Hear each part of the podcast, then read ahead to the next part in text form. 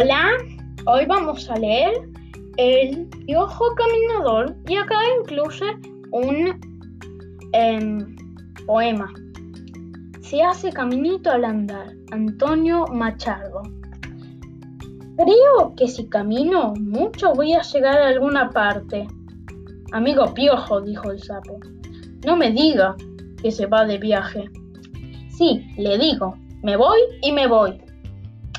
Nos vamos a quedar muy solos en este monte tan grande. ¿Quiénes se van a quedar muy solos? El tatú, la pulga, el coatí, la, paloma, el puma, el tapir, el yacaré, la cotorrita verde, los monitos, todos los pájaros, el jabalí, la corzuela, el bicho colorado, los elefantes y mil animales más. Todos nos vamos a quedar muy solos. Pero el piojo se fue sin decir nada. Dicen que salió callado, como encerrado en sus pensamientos, y se fue silbando bajito, silbando un chamané, un chamamé, porque era un piojo chamamero. Nadie sabe, nadie lo vio partir. Eso dicen, pero de lo que dice a lo que pasó hay veces mucha distancia. La realidad es que no se vio nadie que lo viera a partir, pero desde los rincones más secretos y oscuros, muchísimos ojos se abrieron muy grandes cuando comprendieron que estaba comenzando el viaje. Nada, nadie dijo nada, porque no había nada que decir. Pero ese día no se escuchó el canto de la calanda, ni del tordo, ni del torsal, de ningún otro pájaro cantor.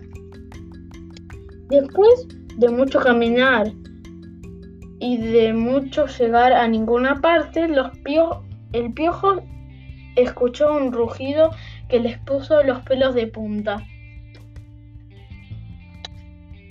Ni un paso más, dijo una una voz ronca y potente.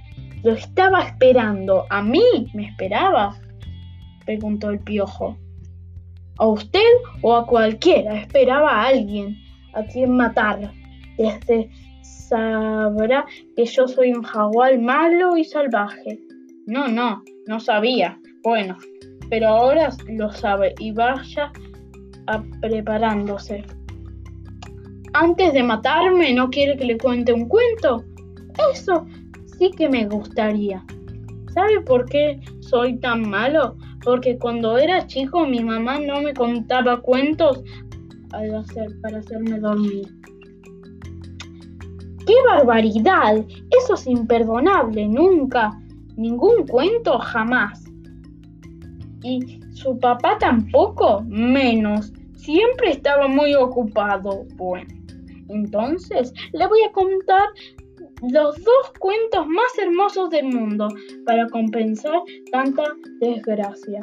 Le contó el cuento del pajarito remendado, después le contó el, del chivo del cebollar y el terrible jaguar se acostó al lado del piojo para escuchar mejor.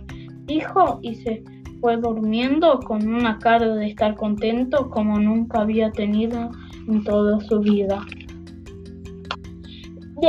despacito para no despertarlo, el piojo comenzó a alejarse. Pero después de dar unos pasos encontró una pluma muy rara, una pluma parecida a una pluma del pájaro remendado.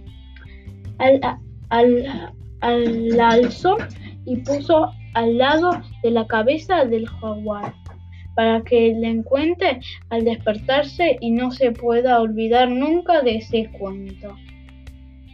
Siguió caminando y después de un rato dijo, bueno, creo que es hora, porque fue hora de suficiente viaje.